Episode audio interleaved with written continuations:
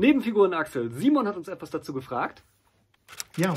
Und zwar, ich lese jetzt nicht alles vor, weil die Frage wirklich super, super lang ist, aber er fragt zum Beispiel, was macht man denn mit Nebenfiguren, die nur da sind, damit die Geschichte nicht seltsam erscheint? Den Rest frage ich jetzt, äh, fasse ich jetzt mal ein bisschen zusammen.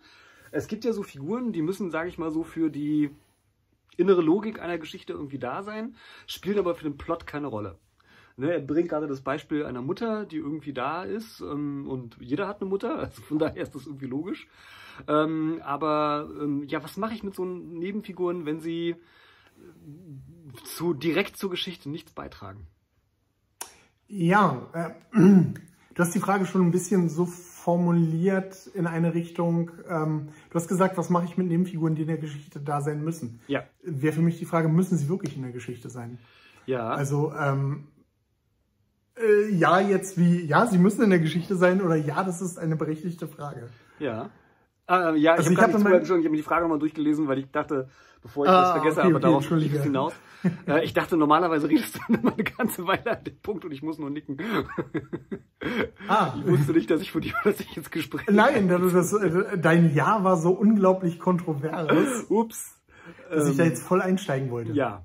Ich kann, ich kann da noch ein bisschen ausführen, was ich meine. Für mal. Also, ähm, ich versuche meine Geschichten möglichst ökonomisch zu schreiben. Äh, vielleicht bin ich auch einfach nur faul. Aber ähm, wenn ich schon eine Latte mit 30 Figuren in meiner Story habe, Ja. die nun wirklich wichtig für die Story sind, weil sie die Geschichte voranbringen, weil sie in Dialogen auftreten, ähm, weil sie wirklich was mit dem eigentlichen Plot zu tun hat, haben, äh, dann würde ich einen Teufel tun und dann noch Figuren reinnehmen, die halt ja so mehr oder weniger wie ein Kleiderständer in der Gegend rumstehen. ja. Ne? Also wenn es jetzt wirklich, wenn es jetzt wirklich Figuren sind, die man jetzt braucht, um die Geschichte zu erzählen. Also entweder um, sie sind entweder für die Figurenentwicklung, also die Entwicklung der Hauptfigur, wirklich wichtig, oder sie sind für die, für die eigentliche Story, um die es geht, wichtig. Ja, okay, dann muss ich die Figuren reinnehmen. Ähm, in allen anderen Fällen würde ich mir überlegen, okay, muss, ähm, kann ich jetzt, kann ich jetzt ähm, das, was ich jetzt, also sind sie wirklich nur Staffage, dann lasse ich sie gleich draußen oder sie haben halt so eine kleine Rolle irgendwie, dann würde ich mir überlegen, okay, kann ich die nicht besser von einer, von einer der anderen Figuren erfüllen lassen? Ja. Ja. Ähm, ich würde dieses Problem das äh, die vier Datens-Problem nennen. Oh Gott, Kannst ja. du dich an Lucky Luke noch erinnern? Du kannst auch A-Hörnchen, B-Hörnchen und C-Hörnchen Probleme Ja, nennen. fast genau. Äh, aber bei Lucky Luke fällt es mir immer wieder auf. Ich lese die gerade Ja. zufälligerweise mit meiner Tochter immer mal wieder und ähm, Ah, deswegen meine ich das. Frau liest sie auch gerade. Ja, schau einer an. Und da ist mir das aufgefallen. Es gibt ja vier Datens, also für alle, die die äh, Ja. äh, äh, Lucky Luke nicht kennen, vier Datens sind ähm, so Schurken und das sind Also so echt fiese Verbrecher, die vor nichts zurückschrecken. Ja, na, und ziemlich doofe Verbrecher, die, aber das ist gar nicht der Punkt. Äh, Sie sind irgendwie, also das sind ganz komische Figuren, wenn man drüber nachdenkt, sind die total skurril, weil es irgendwie Brüder sind, offensichtlich, ähm, wie sagt man denn, Vierlinge, so. Äh, Sie sehen sich super ähnlich, sind aber alle unterschiedlich groß. Ne? Also die, der erste ist ganz klein, der letzte ist ganz groß. So. Und wenn man sich die mal anguckt und äh, die so ein bisschen liest, dann weiß man, äh, Joe, das ist der Anführer, der ist äh, besonders fies, besonders dumm und sagt immer, wo es lang geht. Und dann gibt es Averill, der will eigentlich die ganze Zeit nur essen und ist ziemlich doof. So, und dann gibt es Jack und William. Und ich könnte von Jack und William nicht die geringsten Charakteristika sagen. Also die sind auch so ein bisschen doof, aber nicht ganz so doof wie die anderen. Äh, Ja, und ich kann die auch beide nicht auseinanderhalten. Also ich, ich weiß nicht, warum das nicht nur zwei Datens sind oder maximal drei Datens. Also es, ähm, ist ja nur ein, es ist ja nur eine Figur und die heißt die vier Dortons. Genau, ähm, das wäre das wäre so die Begründung an der Stelle, die ich auch gebracht hätte, ähm, weil das halt, ja, ich weiß eigentlich auch gar nicht, aber ich weiß dann wiederum nicht, also optisch sieht es halt ganz gut aus. Es ist vielleicht so beim Comic irgendwie so, dass Ja. die irgendwie so dastehen müssen. Ich weiß es nicht, aber ich frage mich jedes Mal, wenn ich die lese, so, warum müssen das vier Datens sein? Ich verstehe es nicht. Weil also, es total langweilig wäre, wenn der Held nur einen einzigen Schurken hinter Gitter bringt. Ja, aber zwei Datens oder maximal drei Datens hätten irgendwie auch gereicht. Also ich weiß nicht, also ich glaube, fieser. Maurice hat da irgendwann mal da gesessen, irgendwie Ja. rumgezeichnet und gemerkt, ach, vier sieht irgendwie cooler aus. Aber man merkt den Geschichten halt einfach auch an, die mittleren Datens spielen einfach keine Rolle und man muss eher so, Ja. er, er sitzt manchmal so da und sagt dann so, ach stimmt, die müssen ja auch noch eine Rolle spielen, dann schreibt er denen irgendwie ein paar Bilder und Ja. Äh, so richtig spektakulär ist es nicht. Und das ist so, also im Comic geht das noch, wie gesagt, weil das so eine visuelle Komponente hat und dadurch ist es dann auch ganz interessant. Im Roman würde ich mich die ganze Zeit fragen, warum müssen das vier sein? Also was, welche Funktionen haben die da? Und du hast es ja schon ja. ganz gut gesagt. Ähm, ähm, oder wir haben es gerade, ich habe es gerade auch nochmal gesagt, ähm, ich denke zumindest Romanfiguren in Form von Funktionen. Also ja. welche Aufgabe hat Ganz genau. diese Figur? Was soll sie denn tatsächlich, also wir haben ja lange nicht mehr drüber geredet hier an dieser Stelle, aber man kann es ja auch in unserem Schreibratgeber nachlesen und ähnliches, ähm, dass es so bestimmte, ja nicht archetypische Figuren, doch ja, archetypische Figuren, archetypische Figuren ja, in, gesagt, in, Romanen ja. gibt, die bestimmte Funktionen haben. Es gibt den Schurken, es gibt den Helden, es gibt die Beziehungsfigur und dann gibt es noch eine Stange an anderen Figuren, die man einführen kann. Und die haben halt immer bestimmte Funktionen für bestimmte Teile der Geschichte, sage ich mal. Äh, oder sie haben ganz simpel eine Funktion im Plot, dass sie halt eine Information überbringen, dass sie äh, eine Frage aufwerfen müssen, dass sie ein Opfer sind. Gibt es ja natürlich auch. Ne? Also gibt ja Figuren, die werden mehr oder weniger nur eingeführt, weil sie, weil sie ein paar Seiten später ermordet werden im Krimi oder so. Ähm, und dann ist es meiner Ansicht nach für einen Leser auch befriedigend, wobei zumindest bei mir als Leser eine Figur immer dann am befriedigendsten sozusagen ist, wenn ich merke, die hat nicht nur eine Funktion, sondern also die ist nicht nur da, um jetzt Opfer zu sein, sondern die bringt die Geschichte noch in irgendeinem anderen Aspekt zusammen. Mit dem Opfer verbindet sich ein Geheimnis, was dann ergründet wird oder was ja. auch immer. Ähm, und von daher, ja, es stimmt. Also wenn ich jetzt zum Beispiel mal über meine Romane und die Figuren nachdenke, dann ähm, haben zum Beispiel die meisten Figuren einfach keine Eltern. Also darüber sage ich nie was. Ne? Also niemand erfährt. Ja. Größtenteils bei den meisten jedenfalls. Oder es gibt so einen Nebensatz, wo dann mal gesagt wird, mein Vater war das und das oder so.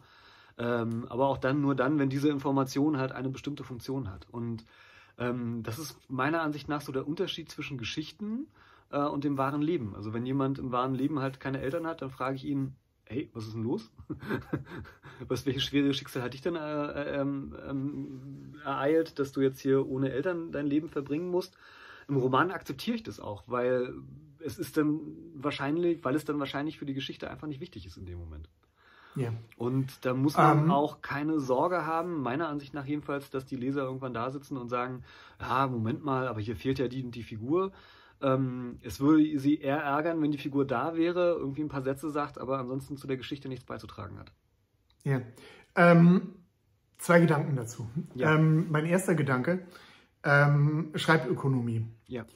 Ähm, Geschichten zu schreiben ist in gewisser Weise wesentlich schwieriger als einen Film zu ja. machen oder einen Comic. Ganz einfach, ja. weil die visuelle Komponente wegfällt. Ja. Das heißt, um den Leser in einer Szene zu orientieren, habe ich nur meine Wörter. Ja. Und äh, das ist ein relativ langsames Medium und auch ein Medium, man überliest gerne mal einen Satz oder so. Ja. Und wenn ich jetzt anfange, alles im Detail zu beschreiben, je, je mehr ich in einer Szene habe, je mehr Dinge ich beschreibe, desto schwieriger wird es für den Leser, das zu verstehen. Ja. Und gerade bei Figuren ist das was ganz Besonderes, ähm, weil die halt auch immer das Interesse wecken. Und wenn ich so eine Figur nur am Rande, ähm, Rande erscheinen lasse, ohne da irgendwie jetzt ein bisschen mehr zu schreiben, das verwirrt den Leser. Ja. Ähm, ja, dann habe ich das Problem, ähm, das, dasselbe Problem habe ich in Dialogen. Mhm. Äh, ein, Dialog, ein Dialog ist okay, wenn zwei Leute sich unterhalten, das kann ich wirklich gut im Roman schreiben. Bei drei Leuten wird es schon schwieriger und bei vier Leuten ziemlich unmöglich. Dasselbe bei Kampfszenen und so weiter und so fort. Also je weniger Figuren ich in einer Szene habe, desto einfacher ist es für mich als Autor und desto einfacher ist es für die Leser. Ich würde sogar sagen, je weniger Figuren ich im ganzen Roman habe, desto besser und desto ja, einfacher. Ja, auf jeden Fall. Ähm, mein zweiter Gedanke, wenn ich jetzt aber nun aus irgendwelchen Gründen es schön finde, wenn ich Vater und Mutter in dem Roman erwähne, und es scheint ja hier bei unserem Leser oder Zuschauer so zu sein, dass er nun Szenen hat, Szenen mit dem Vater hat, die ja wahrscheinlich auch irgendeine Funktion im Roman haben. Dann würde ich mir überlegen, ob ich die Funktion irgendwie aufteile. Oder ein bisschen, Kontra, äh, ein bisschen Kontrast in diese Funktion reingebe, wenn ich denn wirklich die Rolle der Mutter haben will. Also meinetwegen der Vater, der der Heldin zuredet und äh, mach mal was, riskier mal was, mach mal was aus deinem Leben. Und die Mutter, die dann meinetwegen jetzt äh, eine Gegenposition einnimmt um das nochmal zu unterstreichen, was der Vater sagt oder vielleicht auch den Zwiespalt in der Heldin zu unterstreichen. Das wäre dann nochmal eine Möglichkeit, wo ich beide Figuren einbaue, indem ich jeder von diesen beiden Figuren, Vater und Mutter, halt unterschiedliche Funktionen in der Szene gebe. Ja. Wenn ich, wenn ich die Mutter ohne Funktion habe oder mit derselben Funktion, dann kann ich sie auch rausnehmen und dann sollte ich sie meiner Ansicht nach auch rausnehmen. Ja. Ja, es ist sogar, es ist sogar noch schlimmer, meiner Ansicht nach, wenn ich eine Figur auftreten lasse und die hat auch in der Szene gerade keine erkennbare Funktion, Ja. äh, dann überlese ich sowas in der Regel jedenfalls nicht als Leser, sondern ich frage mich, Moment mal, die taucht da einfach so auf und die hat nichts, also die hat keine besondere Funktion für die Szene, die wird bestimmt nochmal Ja. wichtig. da passiert noch was. Und dann warte ich Ja. halt sozusagen 300 Seiten lang, äh, was da mit der Mutter noch passiert und wenn da am Ende gar nichts mit passiert, dann frage ich mich, hä? was, was war das denn jetzt, ne? Also, wozu? Ja. Und ähm, ja, äh, also mir fällt gerade ein, dass ich in meinem, in meinem aktuellen Romanprojekt im Band 2 von unserer Serie auch so eine Figur drin habe, die keine große Rolle spielt, die auch nur mal kurz auftaucht und ansonsten äh, nicht viel zu tun hat. Und die sagt auch so gut wie nichts. Aber es wird viel über sie in der Geschichte geredet. Ich will jetzt nicht zu viel spoilern. Also äh, Ja. man merkt immer wieder, dass sie eine Rolle spielt. Sie erhöht hoffentlich meiner Ansicht nach auch die Spannung durch ihre Anwesenheit und ähnliches. Ähm, und das geht ja auch. Ne? Also ähm, wenn ich halt eben zum Beispiel äh, halt eben einen Vater habe, der sich um seinen Sohn kümmern muss, der Sohn taucht aber nicht auf, aber der Vater ist die ganze Zeit in Gedanken bei dem Sohn und ähm, ähm, ja, macht sich Sorgen um ihn, ob er ihn jemals wiedersehen wird und so weiter, dann kann das ja die Spannung erhöhen. Ne? Und dann muss ich den Sohn vielleicht auch gar nicht oder vielleicht auch gar nicht viel auftauchen lassen. Ähm, vielleicht kurz, damit der Leser irgendwie eine Bindung zu ihm aufbauen kann. Ähm, und dann ist das aber die Funktion. Also dann ist das die Funktion dieser Figur, dass sie halt eben den Druck erhöht, weil man weiß, im Hinterkopf hat, oh Mann, der muss sich ja noch um seinen Sohn kümmern und das ist ja nicht so einfach. Oder Mhm. ähnliches. Ich gehe mal ein bisschen off-topic. Ich versuche, schlage jetzt mal einen größeren Bogen und versuche dabei unser Clean Rating irgendwie zu, zu behalten. Ich kriege gerade ein bisschen Angst. ja, äh, ich habe heute, hab heute äh, George R. R. Martin, Nein! ein George R. R. Martin Interview ähm, zu Game of Thrones und zu einer besonderen Szene in Game of Thrones gesehen. Ja. Äh, Spoiler-Alarm für alle, die Game of Thrones noch nicht gesehen haben. Ähm, und zwar geht es da um Littlefinger, Okay. der einen ewig langen Monolog hält in seinem Bordell und im Hintergrund sind zwei Mädchen gerade mächtig bei der Sache. Ähm, und da wurde George R. Martin gefragt, was er davon hält, dass halt ähm, die Mädchen im Hintergrund rummachen und eigentlich nur Staffage für die Szene sind.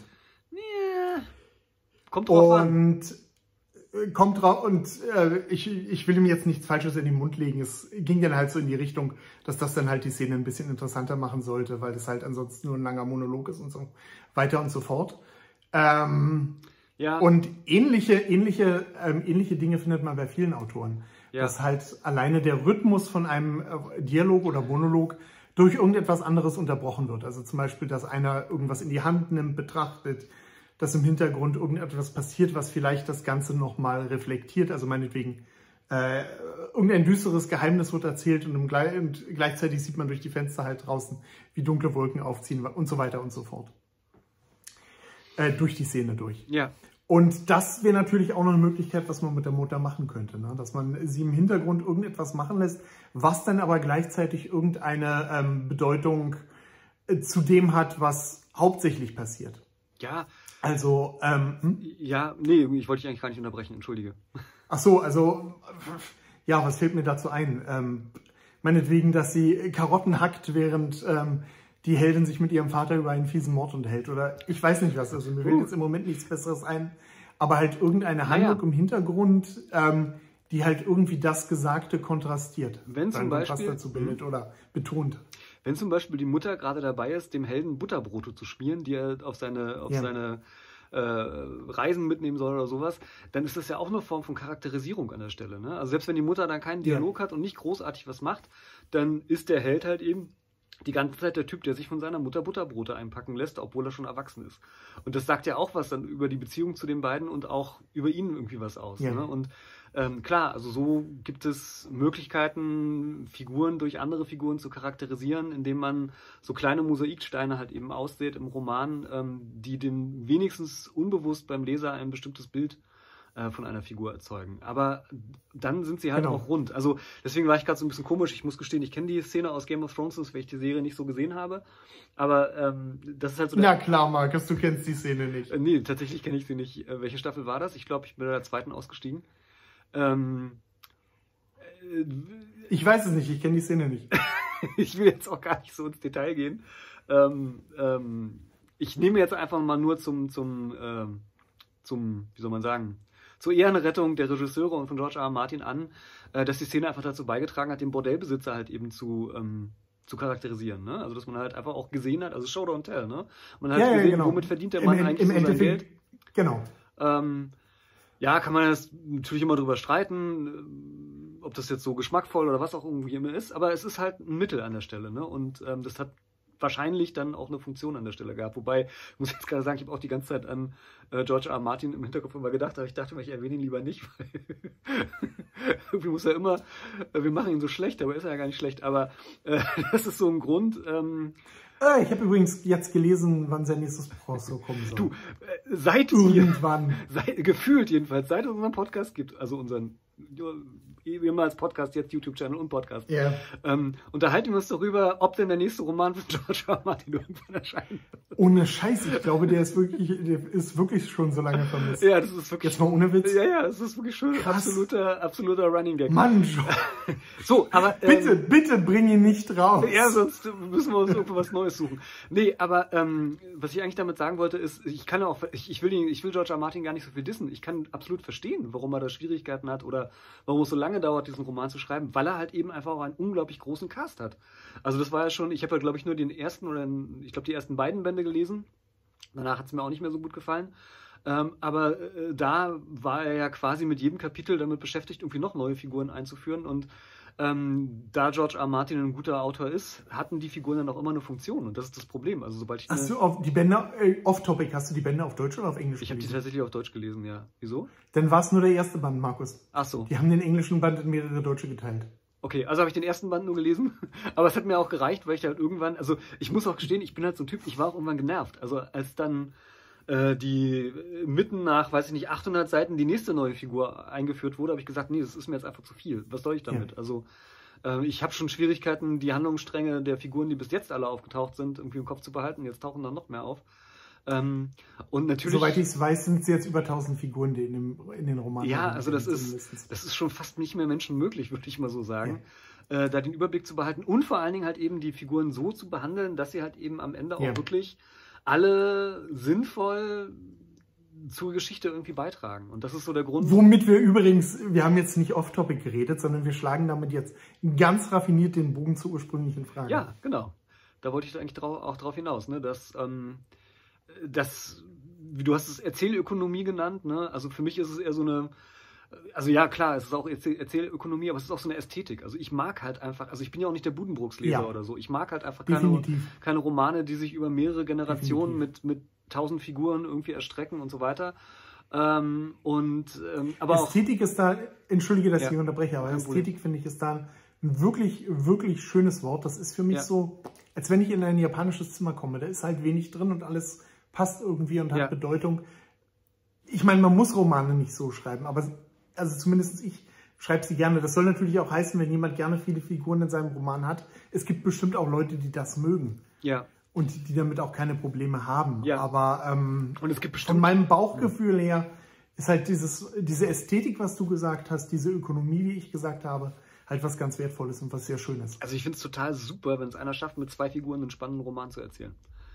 Also das Ja. ist so einer der Gründe, warum ich Agatha Christie zumindest teilweise ganz gerne lese, weil die halt das auch drauf hat, manchmal Romane mit einem ganz kleinen Cast, am ganz kleinen, an, an, an sehr begrenzten Orten zu erzählen, die sind trotzdem irgendwie spannend. Und das ist schon. Hat sie nicht sieben Mörder für eine einzige Leiche? Ja, naja, aber nicht immer irgendwie. Und Das ist ja irre. Sieben. Leichen und ein Mörder, das ist also wenn sie wirklich okay. mit sieben Figuren auskommt, dann ist das schon nicht schlecht, sag ich mal. Aber ähm, äh, egal. Ähm, ich wollte eigentlich noch was anderes hinaus. Hm, ah, jetzt vergessen. egal. Entschuldigung, ich wollte Nee, ihn nicht unterbrechen. Macht nichts, macht nichts. Ja. Ähm, ich wollte Ja. irgendwie noch was zu Stephen King sagen. Wir haben Stephen King jetzt in der Folge nicht erwähnt. Das müssten wir eigentlich auch noch machen. Ähm, Stephen King? Ja, ich habe immer S so ein bisschen im Kopf, ähm, weil da ja auch so ein, also der Cast ist ja groß, aber trotzdem begrenzt, aber trotzdem Ja. gibt es wahnsinnig viele Figuren und ich weiß halt eben, dass, äh, ich weiß, ganz viele Leute lieben ja es und ich finde das Buch so okay, sage ich mal. Ich hätte es, glaube ich, nicht gelesen, wenn es nicht diesen Hype um das Buch geben würde. Ja, Ich hätte es zumindest nicht zu Ende gelesen, wenn es diesen Hype nicht geben würde.